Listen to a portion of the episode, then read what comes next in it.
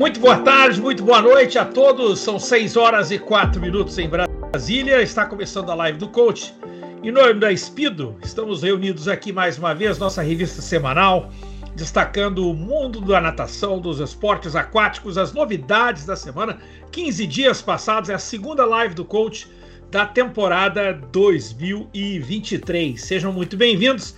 Temos aí uma hora para a gente conversar e destacar o que aconteceu até agora e principalmente o que vai acontecer daqui para frente. Nós estamos aqui em nome da Espido, a maior e mais tradicional marca da natação brasileira. Olha, é, duas semanas passadas, muita troca de clube, né? Muita, é, vamos dizer assim, grandes contratações. Eu imagino que todo mundo fica bastante ansioso para saber essas novidades, mas eu prometi.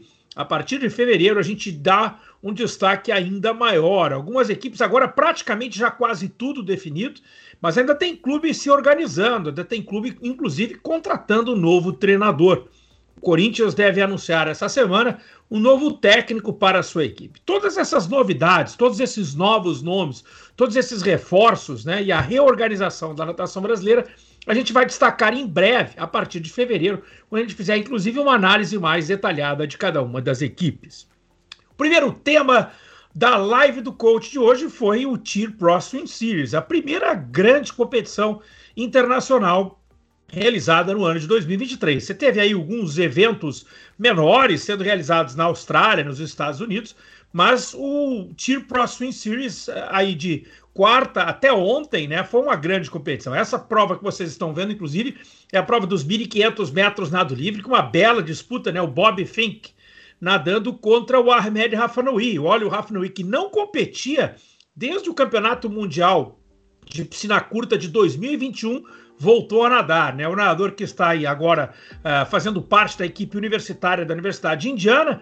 não está elegível para participar das competições da, do NCAA desse ano e até eu explico o, o porquê, né? Ele não atingiu o nível acadêmico adequado, ou seja, as notas deles estão abaixo, ele precisa melhorar as notas deles para considerar-se elegível. Mas já está treinando com a equipe, já está estudando, inclusive fazendo um reforço de inglês, e esse aí é o final de prova. Foi muito legal, inclusive, que os dois, tanto o Fink, que está na, na parte de cima do vídeo, quanto o Ahmed Rafanoui, que vem na parte de baixo, nadar últimos 50 metros para 27, e os dois ali fizeram 17,6, 17,7, bom resultado um baita resultado para esse 1.500 metros nado livre. Teve Keire Ledeck vencendo as provas dos 200, dos 400 e principalmente nos 1.500, né? 14 tempo melhor da história.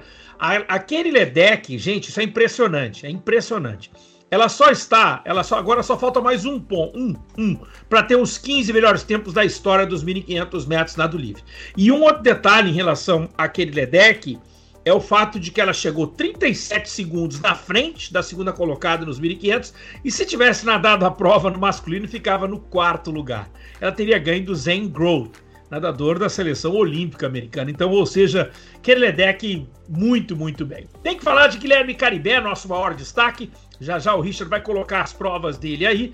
O Caribé, ele ficou na prova dos 50 metros borboleta, ele foi terceiro colocado, ele foi quarto colocado nos 50 metros nado livre e ele foi vice-campeão da prova dos 100 metros nado livre, é a prova que você vê agora.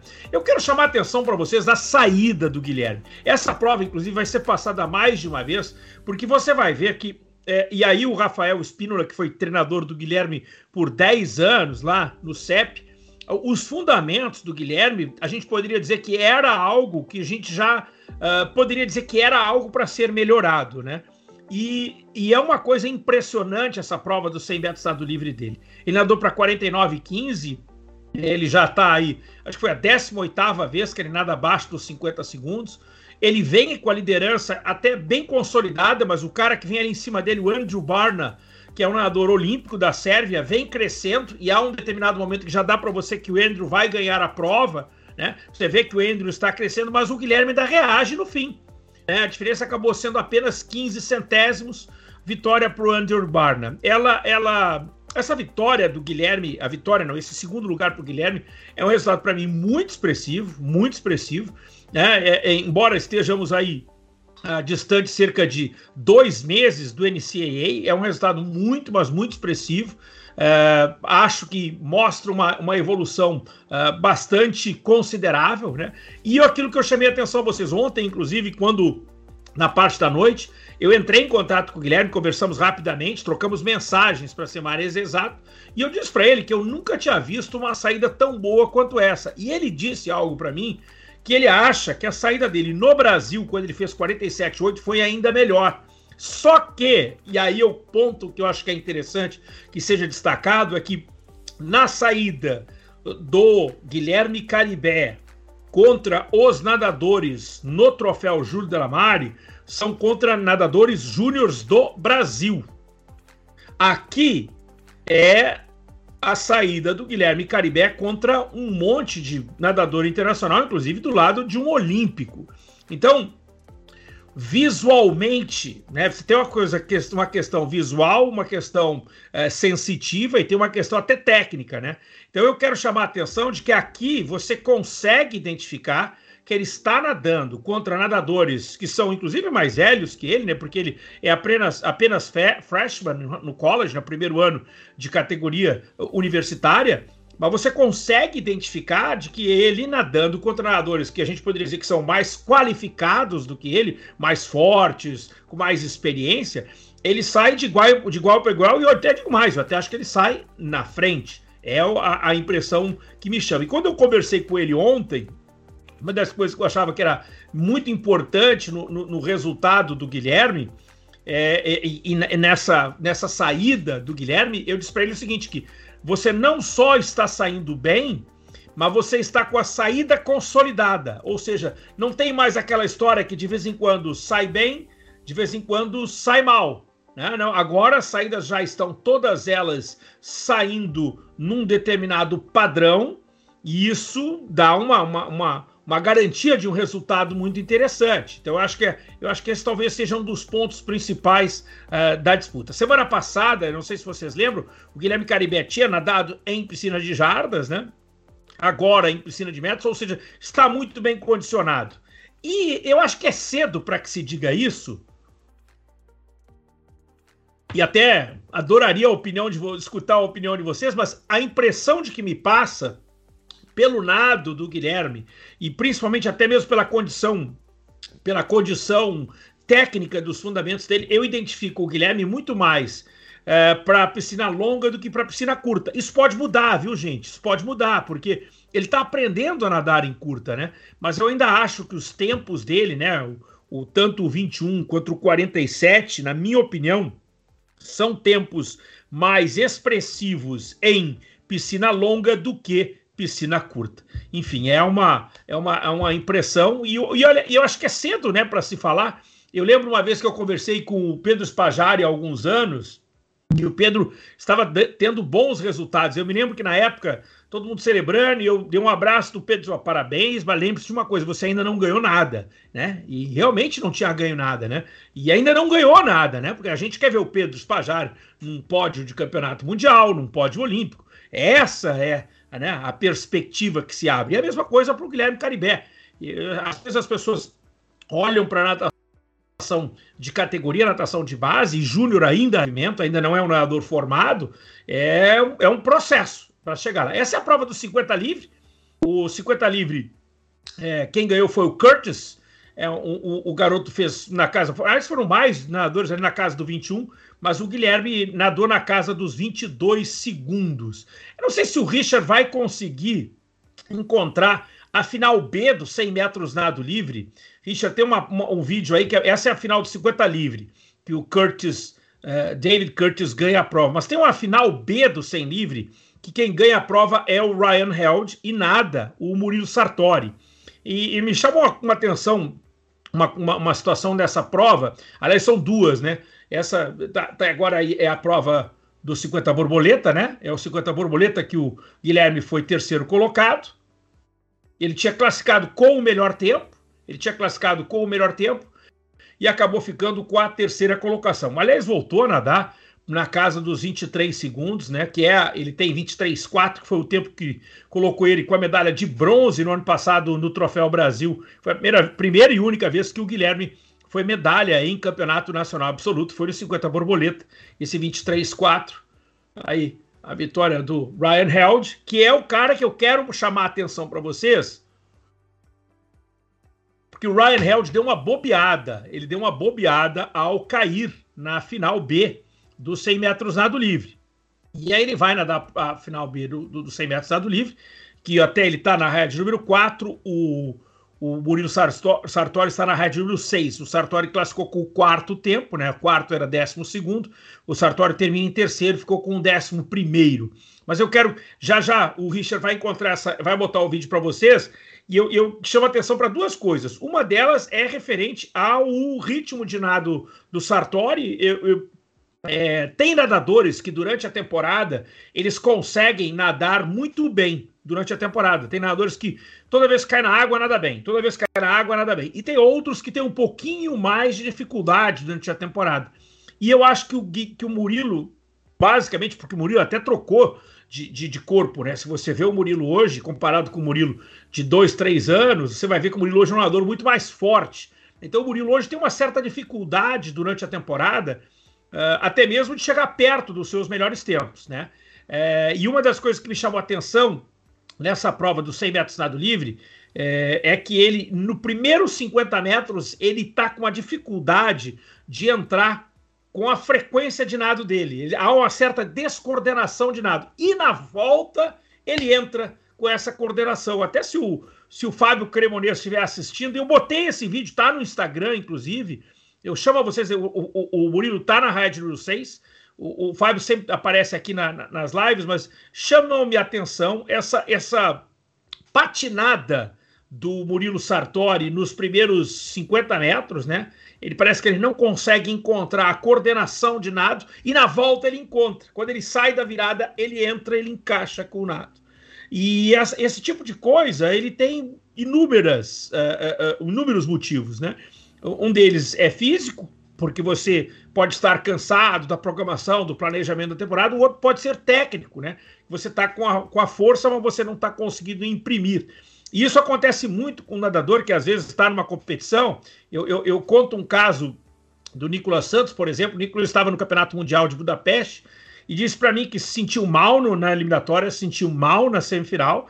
E na final ele foi fazer musculação, gente. Ele foi fazer musculação para melhorar né, a, a, a, a, sensibilidade dele. Né? Ele queria ativar, é uma ativação para que ele fosse. Não vou fazer musculação para se matar de ficar pesado, não, não. Mas para sentir o corpo dele, para dar uma ativada no corpo dele. E não foi outra lá que fez uma grande prova, ganhou a medalha. Então, enfim, eu acho que essas coisas é que são interessantes e, e, e fazem, elas enriquecem dois aspectos. Primeiro, o trabalho do treinador, né? Porque acho que o técnico, aliás, quando eu digo treinador, eu falo de toda a comissão técnica, porque o biomecânico, o preparador físico sempre estão ali acionados, então valoriza muito o, essa comissão multidisciplinar. E segundo, valoriza uma coisa que eu sou um cara que apregou muito, que é a sensibilidade do atleta e a capacidade de verbalizar, né? Eu, eu, é um dos elogios que eu sempre fiz para o César Cielo, porque os melhores nadadores do mundo são aqueles que conseguem ter uma sensibilidade apurada. E os super melhores nadadores do mundo são aqueles que verbalizam a sensibilidade que eles têm. E é uma diferença, viu? Tem gente que está mais é, sensível e tem gente que consegue verbalizar ainda melhor. E quando você verbaliza, qual é a diferença? Quando você o atleta traz para ti o que ele está sentindo, o que, que acontece? Ele traz a possibilidade da comissão técnica de encaixar a informação adequada e colocar você para uh, uh, uh, fazer o movimento correto, fazer o movimento na hora certa. Olha, a gente vai passar para o tema número 2. Esse foi o Tier Pro Swing Series, uma competição muito importante, a competição que abriu a temporada, como eu disse, é uma competição que uh, foi a primeira competição internacional do ano, então é uma competição que a gente fica ligado, porque estão aparecendo é, resultados que, que, que foram interessantes. Ainda dá... Ah, eu tenho duas coisas ainda para chamar a atenção de vocês. Uma delas, é, além do Ahmed Rafnaoui, a volta da Simone Manuel, né? A Simone Manuel, é, que estava sem competir desde Tóquio 2020, Tóquio 2021, no caso, voltou, agora treinando. Uh, uh, num, num, programa diferente, trocou de treinador, está se recuperando. E aí a Simone Manuel até subiu ao pódio. Acho que é legal ver a Simone é, de volta nessas competições. Ryan Murphy é, a, a, absoluto ali na prova dos 200 metros na do Costas. Gostei de ver o Chase Callis e gostei de ver, aliás, aqui o Chase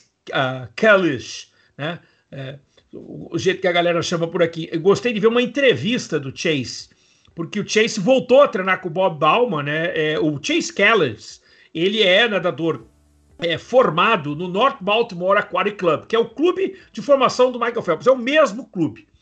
É, e ele treinava num, numa categoria menor, ele passa a treinar com o Bob Bauman, depois ele chega na universidade, quando ele vai para a universidade, ele vai treinar com o Jack Bowerly na Universidade da Geórgia, até a hora, até a hora que ele é, se gradua, né? Ele se gradua, ele se forma é, no, no, na Universidade da Geórgia, ele ainda ficou mais um ano até que o Jack Bauer se aposenta e ele agora se muda lá para o Arizona, né? E está treinando, voltou a treinar com o Bob Bauman. E ele traz com ele o Jay Litterland, que é o, o companheiro do, do, dos dois melhores nadadores de 400 medley dos Estados Unidos, o Chase Kalish e o Jay Litterland. Estão treinando lá com o Bob Bauman. E ele diz na, em uma das entrevistas após a competição, de que ele nunca nadou tanto quanto ele está nadando agora. Ele nunca nadou tanto, ou seja, nunca treinou tanto. E, e, e, e eu, eu, sei que às vezes as pessoas. É, tem muita gente que gosta. É, é, como é que eu quero colocar de uma forma adequada para não deixar ninguém milindrado aqui? Tem gente que gosta ou apregoa de que o certo é nadar pouco. Tem gente que gosta de que tem que nadar tradicionalmente. E eu acho que tem que existir os dois. Eu acho que não existe uh, panaceia, que é um remédio para todo mundo. Você vai encontrar aquele que esteja mais adequado a você. Né? Então, quando você fala de um Chase Callis, que é um cara que é campeão olímpico, um cara que é campeão mundial, e o cara diz que está nadando muito, então você não pode dizer que está errado, né, gente? Por favor, sabe? É porque para ele se adapta a isso. Então, da mesma coisa de dizer que é, é, tem nadador velocista que nada mil metros por dia. Pois o melhor do mundo, o Caleb Dressel, treina 6, 7 mil metros por dia.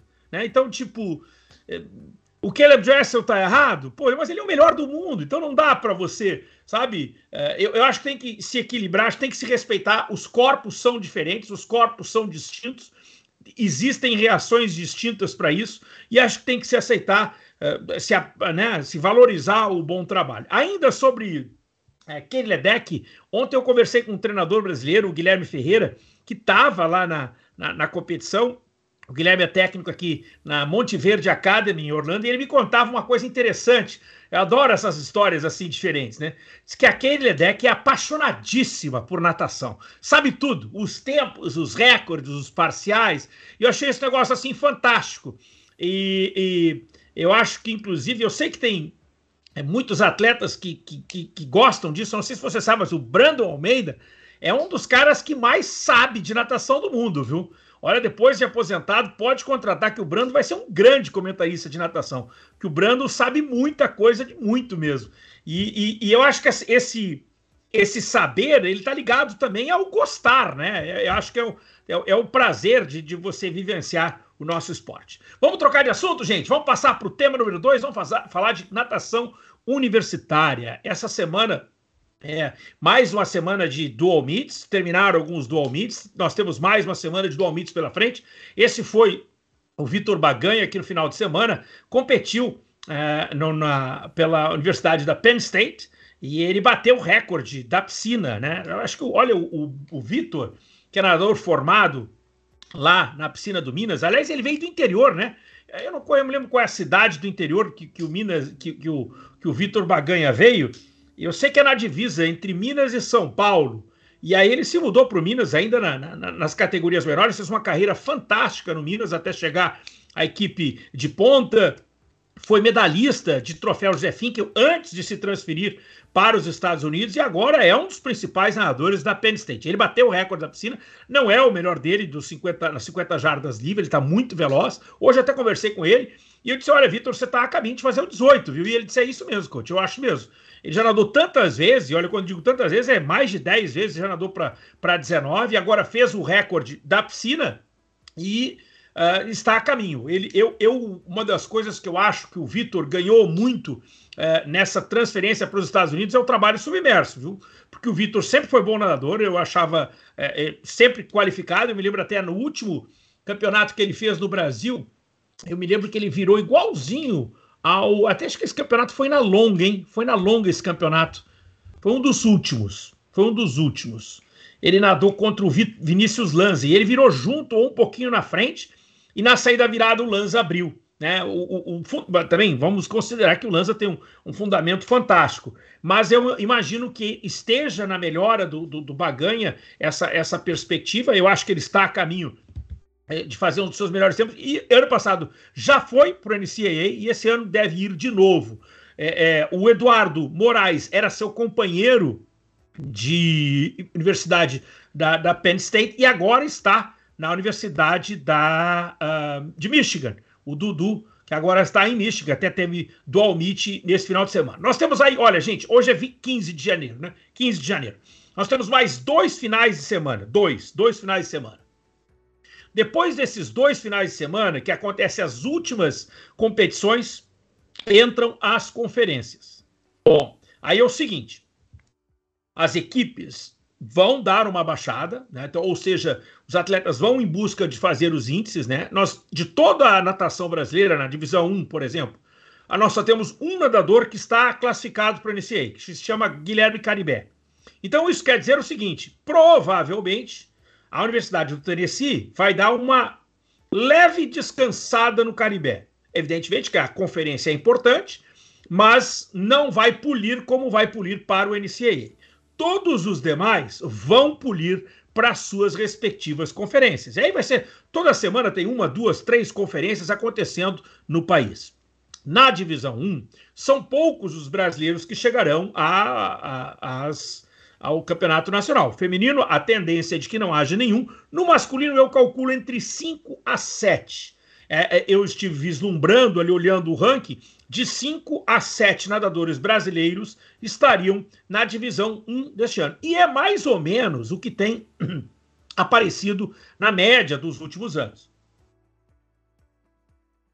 Na divisão 2 é diferente. Na divisão 2 é, a, é a divisão dos nadadores estrangeiros, né? E aí os brasileiros são muitos já, né? Eu, eu, essa semana eu até publiquei o ranking nacional do NCAA, já são 10 brasileiros estão entre os uh, 10 melhores tempos do país, e olha, vão, e vão aparecer mais, viu? Então, eu, já nessa divisão 2, nós, se não chegarmos a 20, vai ser muito próximo disso. Então eu calculo entre 15 a 20 nadadores brasileiros chegando a, uh, ao campeonato nacional da divisão 2.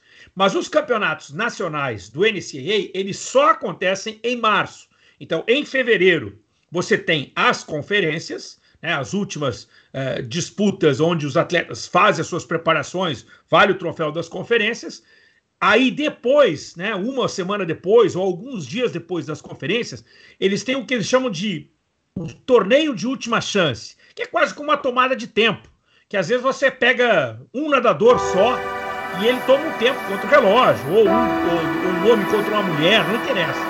São, é um, são torneios que são organizados com arbitragem, com placar eletrônico, reconhecido pelo NCAA, reconhecido pelo ISA, no qual são tomados os tempos.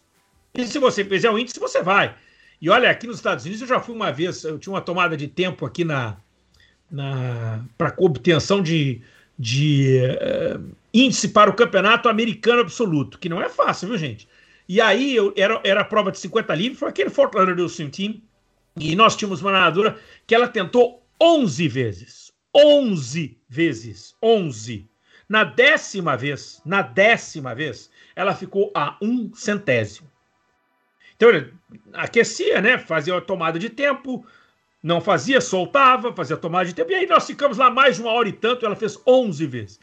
Na de... Cara, essa história é maluca. Na décima primeira vez, tinha uma colega dela, que era muito mais lenta do que ela, muito mais lenta do que ela, Rebecca Gordon e ela disse assim: Ah, você ficou só um centésimo, ela desista, não quero mais. Ela disse: Eu vou contigo. Essa amiga, que estava ali assistindo, não estava nem mais nadando ali, já tinha terminado o treino dela, seja lá o que for. Botou o maiô, aqueceu, as duas foram nadar a prova. A menina que nadou pela décima primeira vez não fez o índice e a Rebecca Gordon fez. Então, gente, o tal da natação americana é um negócio assim, cara, é, é, um, é uma coisa de outro planeta. Que aqui se fomenta muito a ideia do eu posso, eu acredito.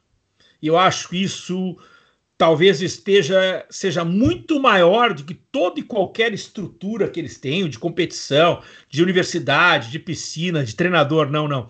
O tal do trabalho mental deles, eu acredito aqui, é realmente fora de série. Bom, vamos passar para o tema número 3. Olha, eu agora decidi incluir uma nova. Uh, uma nova poderia chamar de uma nova sessão dentro da nossa live do coach. E ela acompanha mais ou menos o que a gente faz dentro lá da Best Swimming, e ela se chama Best Technique. Best Technique, basicamente, é uma sessão onde a gente faz algumas análises, ou de técnica, às vezes é por vídeo, às vezes é por educativo, às vezes é contando um determinado valor, uma determinada valência. Então nós aproveitamos, já que nós temos todo domingo aqui um encontro, por que não passar a vocês um pouquinho da de uma análise técnica para que vocês possam uh, visualizar, vislumbrar, até para ficar. Já que essa live, a live fica gravada, viu, gente? Além de você ficar gravada aqui no Instagram, a gente está publicando ela agora também lá no Spotify, é isso mesmo. Então dá para você escutar a qualquer hora e depois até voltar para escutar. Bom, eu vou contar para vocês essa foto da Keiri Ledeck. A Keiri Ledeck, você sabe que é a nossa maior nadadora de fundo talvez não só da atualidade, mas de todos os tempos. Essa foto foi tirada na prova dos 400 metros nado livre, agora no Tier Pro Swim Series. E essa foto, você pode prestar atenção, é uma foto aérea, né, uma foto tirada de cima e que você consegue ver muito claramente que ela está numa, num processo de hiperextensão de braçado. Então você tem o braço, no caso, o braço esquerdo, que está totalmente estirado à frente, né, para o encaixe da puxada, e você tem o braço direito que está totalmente estirado para a finalização dela. Você também pode prestar atenção que aquele deck tem um bom rolamento, mas não é um hiper rolamento. A imagem que você vê aí, mesmo que ela esteja na super hiper extensão, ela não tem um super rolamento. É a primeira observação que eu chamo a atenção para vocês. Então ela já não nada tão é, é, é, é, rodando como os outros. Isso aqui são características, não necessariamente precisa ser feito. Aqui o caso dela, que ela realmente trabalha com uma hiperextensão de braçada de entrada e de saída, ela realmente tira proveito né, da, da, dimensão, da amplitude das braçadas dela. Não sei se vocês conhecem aquele EDEC, mas aquele EDEC é uma nadadora alta, é uma nadadora alta. Então, se você já é alto e usa uma hiperextensão, você fica ainda maior dentro d'água. Né? Então, digamos que você seja baixo e nade curto, você fica menor. Né? No caso dela, ela é grande e ela ainda usa uma hiperextensão de braçadas. Tem uma outra coisa que é interessante, que é o fato da respiração dela. Você pode prestar atenção que o braço já está totalmente à frente, o outro braço, o braço esquerdo, no caso o braço direito, já está totalmente atrás, mas a respiração dela ainda está, uh, vamos dizer assim, se iniciando. Você pode prestar atenção que a respiração dela ainda não atingiu o ponto total de giro de cabeça, né? Ela não está respirando por completo. Então, ou seja, se digamos que essa foto fosse um vídeo, né? Nós teríamos uma sequência e você veria a cabeça dela se girando ainda mais. O que quer dizer aqui é o seguinte: é que o nadador de fundo, o nadador de fundo, ele respira mais do que o nadador de velocidade. O nadador de fundo ele praticamente respira todo o ciclo, ou a cada dois ciclos, né?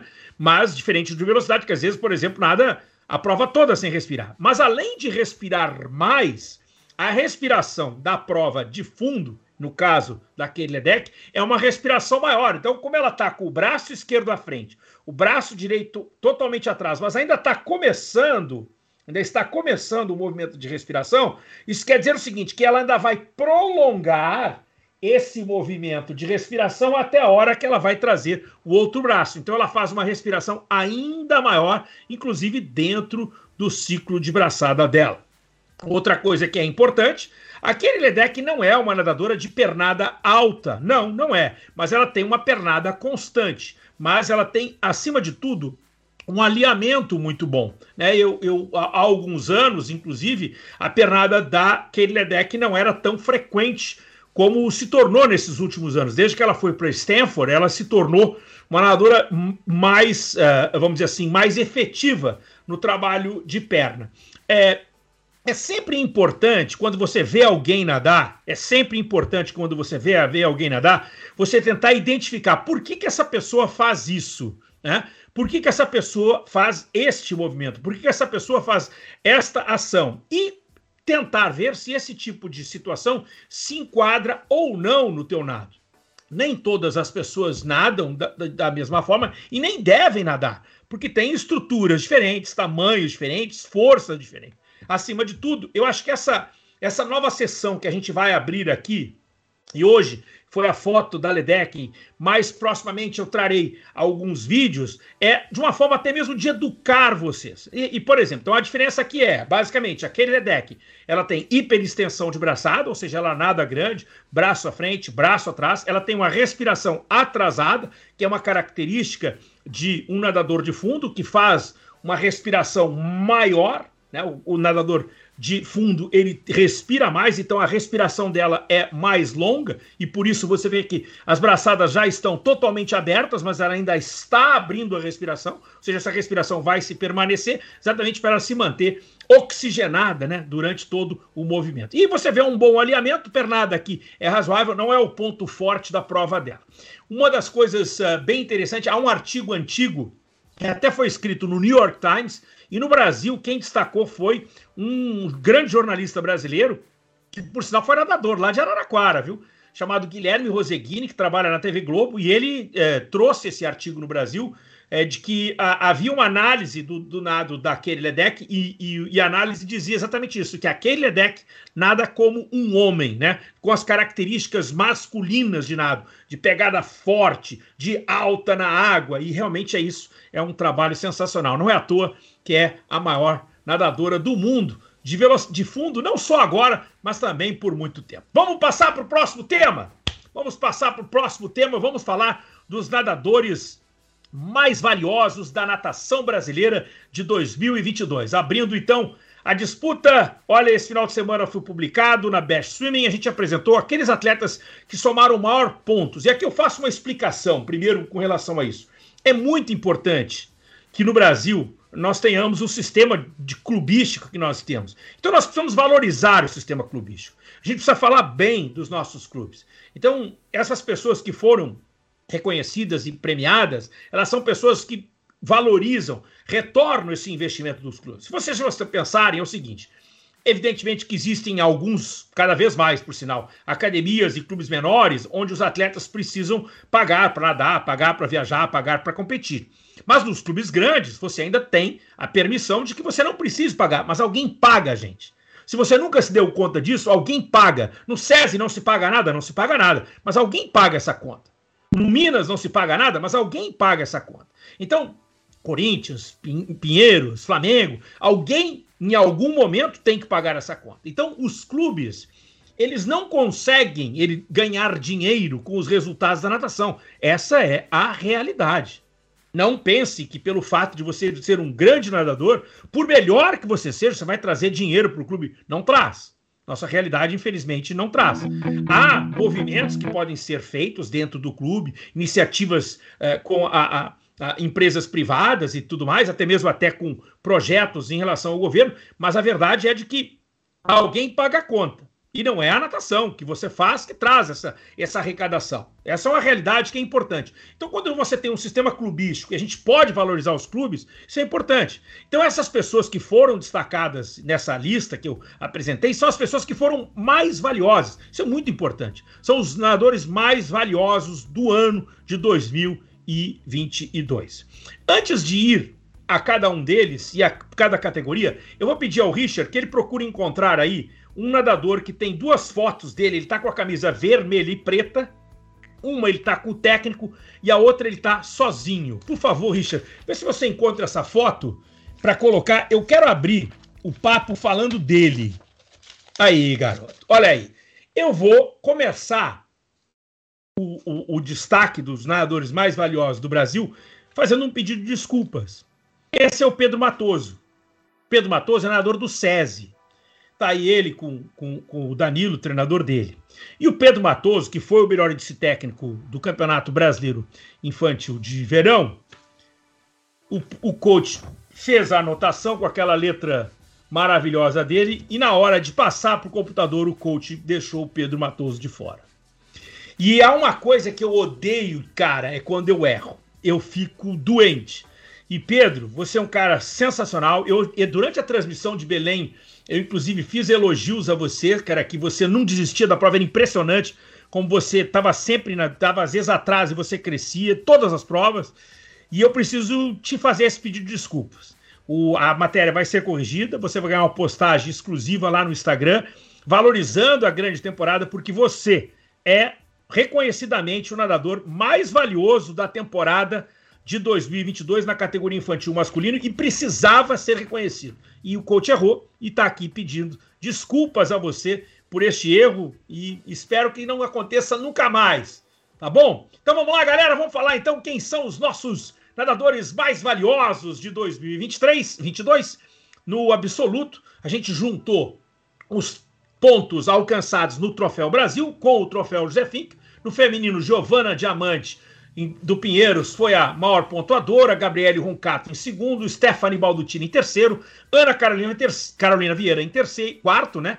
E a Jennifer Conceição em quinto. Você presta atenção aí que das cinco melhores nadadoras do Brasil do, do absoluto no feminino, três do Pinheiros, uma do Flamengo e uma do Paineiras. No masculino, o maior pontuador do Brasil, né? ele fez quatro pontos a mais que a Giovana Diamante, Guilherme Costa, o cachorrão da Unisanta. Aliás, segundo ano consecutivo. Viu? Faz dois anos consecutivos que o nadador mais valioso do Brasil é o cachorrão. Na sequência, Caio Pompotis em segundo, Gabriel Fantoni em terceiro. Talvez o Fantoni seja uma das surpresas. O Caio já era no ano passado um dos mais expressivos. Fernando Scheffer em quarto e o Vinícius Lanza cinco melhores.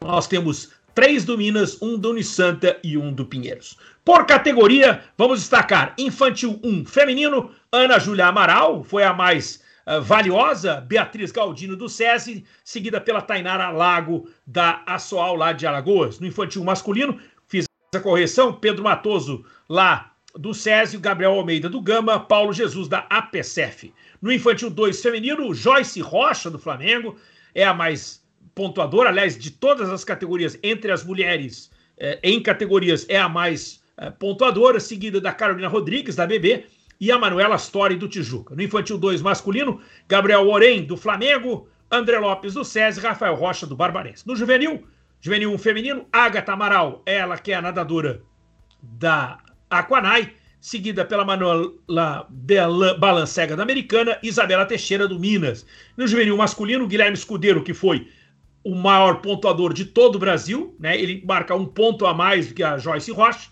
Ele que é da Aquanai, subido pelo Gabriel Machuco e o Vinícius Costa do SESI. No Juvenil 2 feminino, Rafaela Sumida do Corinthians, Carolina Leitão Daer e a Beatriz Bezerra da ABB. Juvenil 2 masculino, Samuel Lopes do Pinheiros, o Lucas Alves da Swimmers lá de Goiás, o Gabriel Moura do Minas.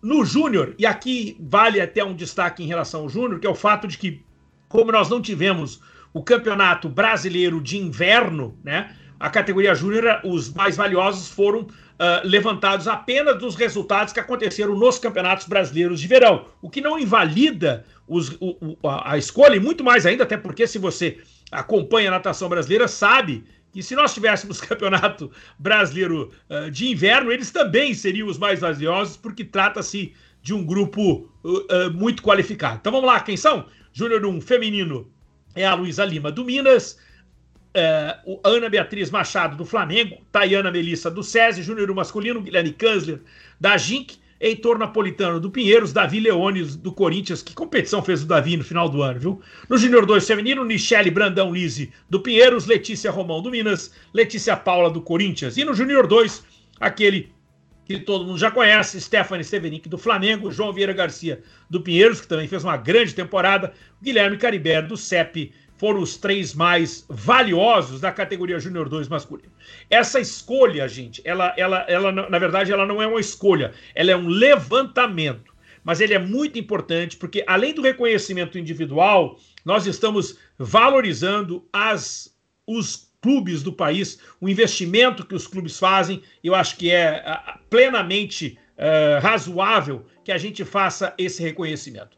Uh, Ainda eu, eu volto um pouquinho para a discussão dos dois principais, né? O fato do Guilherme Costa ter ganho e a Giovana Diamante. A Giovana é uma nadadora mais versátil, esse ano até descobriu uma prova nova, o tal do 100 medley, entrou na, na, rota dela, né? Mas a Giovana esse ano teve um crescimento gigantesco, aliás, desde o ano passado, né? Na obtenção das vagas, quando eu digo esse ano, 2022, ano passado, 2021. Mas é um, um crescimento gigantesco nas provas de livre, então a, a Giovana basicamente ela manteve a, a, hegemonia de melhor nadadora do Brasil de 100 e 200 borboleta, coisa que já se, se verifica ali desde talvez no mínimo 2, 2019 para cá, mas ela ampliou agora, né, como uh, uma das principais nadadoras do 100 livre, principais nadadoras dos 200 livre também. E da piscina curta entrou o 100 medley, que acabou sendo uma das surpresas, que acho que bem interessante. Olha eu aí com a grande Agatha Amaral, nadadora da Quanac. A Agatha vai ter clube novo esse ano, hein? Tô sabendo, viu, Agatha? Tô sabendo que você vai representar clube diferente esse ano. Olha, no masculino, você tem o Guilherme Costa. O Gui, cara, o Gui é o seguinte: o Gui, ele tem. A gente até poderia dizer, né, que ele tem um programa de provas mais reduzido, né? Porque ele só tá nas provas de livre, mas porém, diferente da, da Giovanna, ele ganha mais, né? Ele tem mais vitórias que a Giovanna. Ele ganha os 400, 800, 1500 sem qualquer dificuldade. E o Guilherme, gente, eu, eu chamo a atenção porque talvez por ter sido uma tomada de tempo, por ter sido uma tomada de tempo, muita gente não se deu conta. Mas o tempo que o Guilherme Costa fez na tomada de tempo do troféu do Ateliê Guimarães, ele do lado do Luiz Altamir Melo, lado a lado, foi o terceiro melhor nadador da história do Brasil no 200 livre.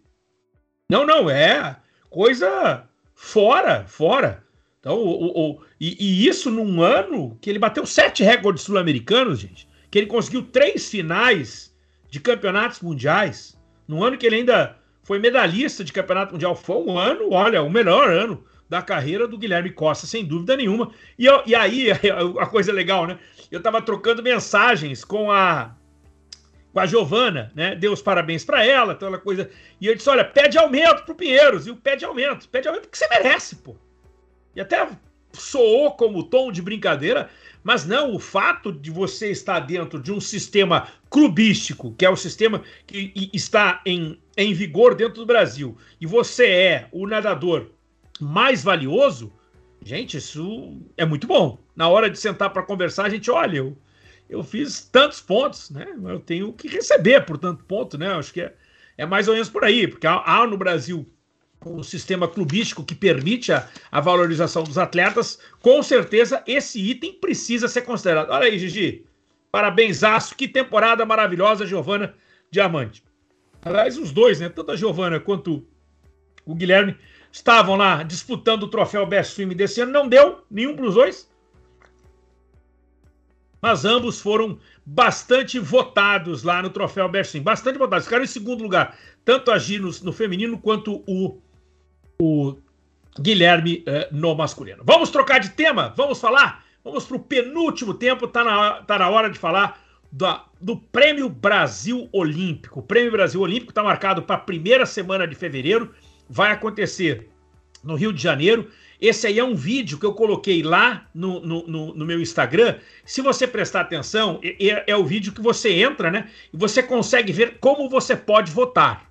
Né? Estão abertas duas votações. Eu vou explicar para vocês como é que funciona o Prêmio Brasil Olímpico. O Comitê Olímpico do Brasil, Comitê Olímpico do Brasil, ele escolhe algumas coisas para uh, serem votadas. A primeira delas é quem é o atleta da torcida. Então você vê ali esses atletas da torcida, o Prêmio Brasil Olímpico, aparece aí os nomes dos atletas ali, vai subindo aí, olha lá, o Alisson dos Santos do atletismo, Ana Marcela Cunha, o Arthur Nori da ginástica, o Hugo, né, o, o o garoto do tiro com arco, a Raíssa, a Rebeca, esses são os melhores atletas que estão na disputa do, do prêmio da torcida.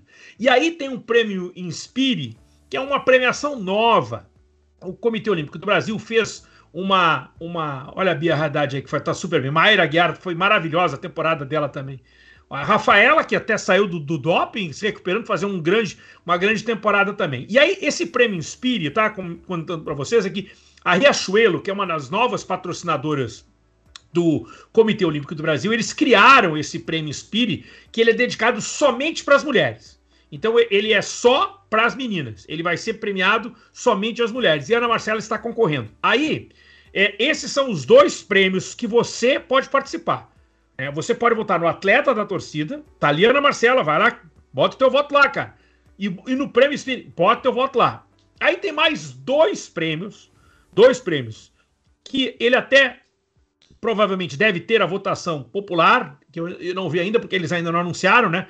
Que é o prêmio de atleta do ano, que com certeza Ana Marcela vai estar, porque Ana Marcela foi duas vezes campeã mundial, ainda foi hexa lá do FINA Marathon Swim Series, então a Ana Marcela deve estar nessa disputa também. E tem o prêmio dos melhores por categoria. Né? Então, por exemplo, a melhor nadadora de águas abertas do Brasil de 2022 foi Ana Marcela Cunha, a gente sabe que foi. Então, existem quatro premiações. Quatro premiações que a Ana Marcela poderia estar e ela vai estar. A melhor de águas abertas, que a CBDA já escolheu, já indicou, e ela vai ser reconhecida lá na frente. A está concorrendo para ser a atleta do ano, entre são três candidatas, ela deve estar. Eu aí não, eu, eu já votei e votei nela, inclusive, eu já votei, participei da votação. E essas duas votações que é são votações populares, que é a votação do atleta da torcida e o atleta Inspire. A gente participar em quatro votações é uma coisa, né, impressionante. É impressionante, mas é graças a esse belo trabalho, essa bela temporada que teve Ana Marcela, mais do que merecido.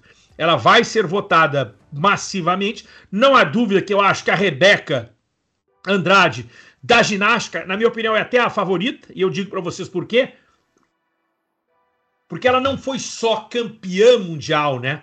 Ela ganhou a, a, aquela soma de todos os aparelhos ali.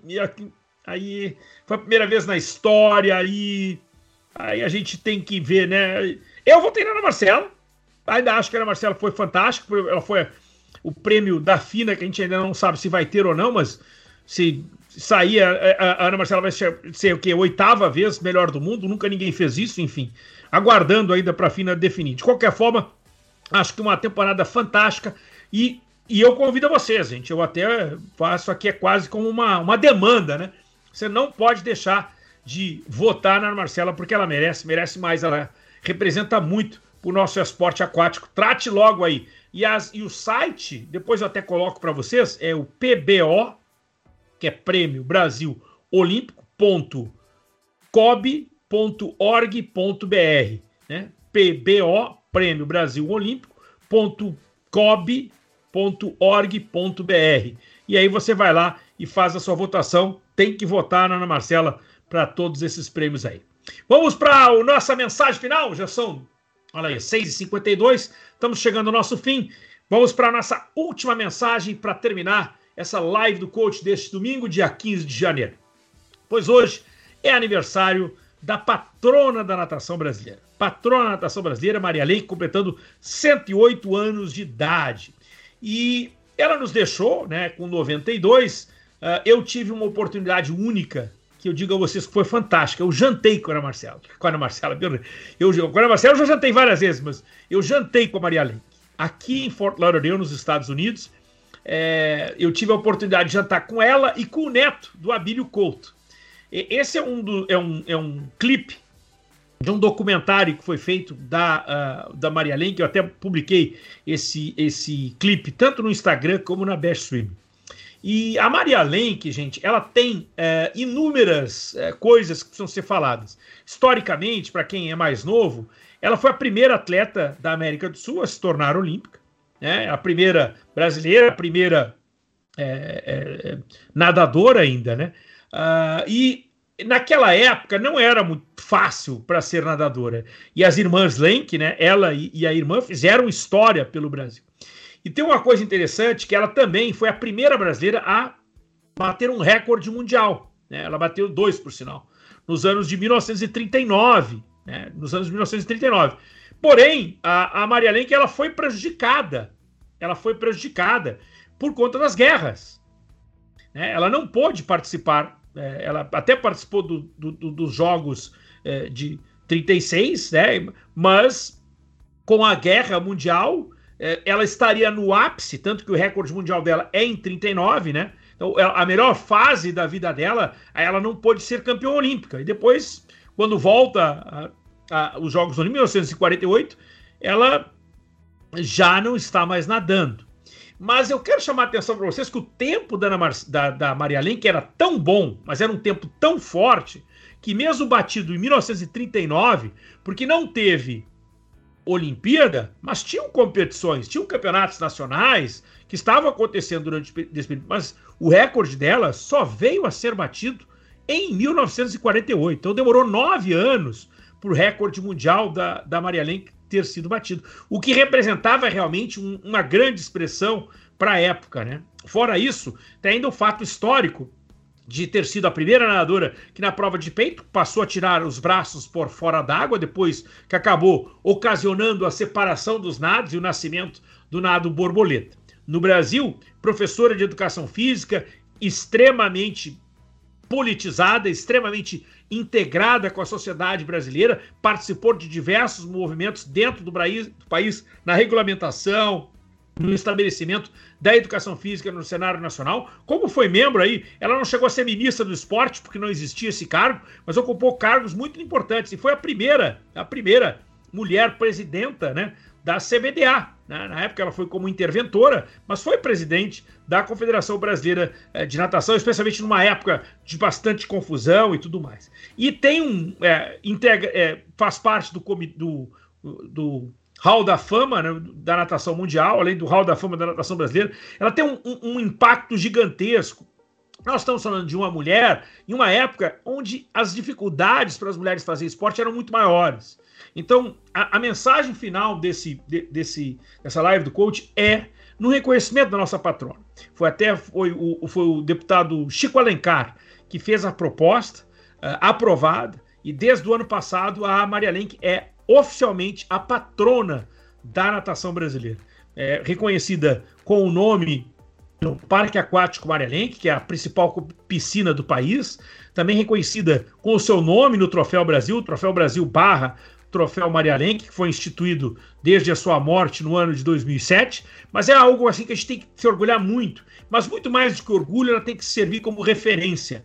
Então a mensagem final de hoje, no aniversário da, da, da grande Maria Lenk é esse: é usar a referência, é de simplesmente valorizar o nosso passado para que a gente possa sempre ter um futuro melhor. Vamos celebrar sempre os nossos grandes nomes, vamos ser sempre agradecidos àqueles que contribuíram com a história do esporte desse país para fazer a gente crescer ainda muito mais. Amanhã, segunda-feira, 16 de janeiro, tem Assembleia Geral da CBDA. Isso quer dizer o seguinte: amanhã calendário, regulamento, programação, tudo o que a gente precisa para saber para a organização do, da temporada dos esportes aquáticos no Brasil em 2022. E na sequência, provavelmente ainda essa semana, deve haver algo parecido da Consonate, que é a Confederação Sul-Americana de Natação, e aí a gente vai ter o calendário nacional, o calendário internacional. Vocês viram que saiu essa semana também a programação no Campeonato Mundial né, dos esportes aquáticos, que começa dia 14, vai até o dia 30 de julho, na cidade de Fukuoka, no Japão. Já temos programa, já todo organizado. Você já sabe que a natação é quem fecha a competição. Águas abertas antes, tem três dias de intervalo entre o final das águas abertas para o início das provas de natação que acontecerão em Fukuoka. Era isso, gente. Um bom domingo a vocês. Tenha uma grande semana. Obrigado, Richard, mais uma vez. Obrigado a Espido. A Espido, que é a maior e mais tradicional marca da natação brasileira. A live do coach volta no próximo domingo. E eu espero por vocês. Tenha uma boa semana. A gente se vê. Até lá.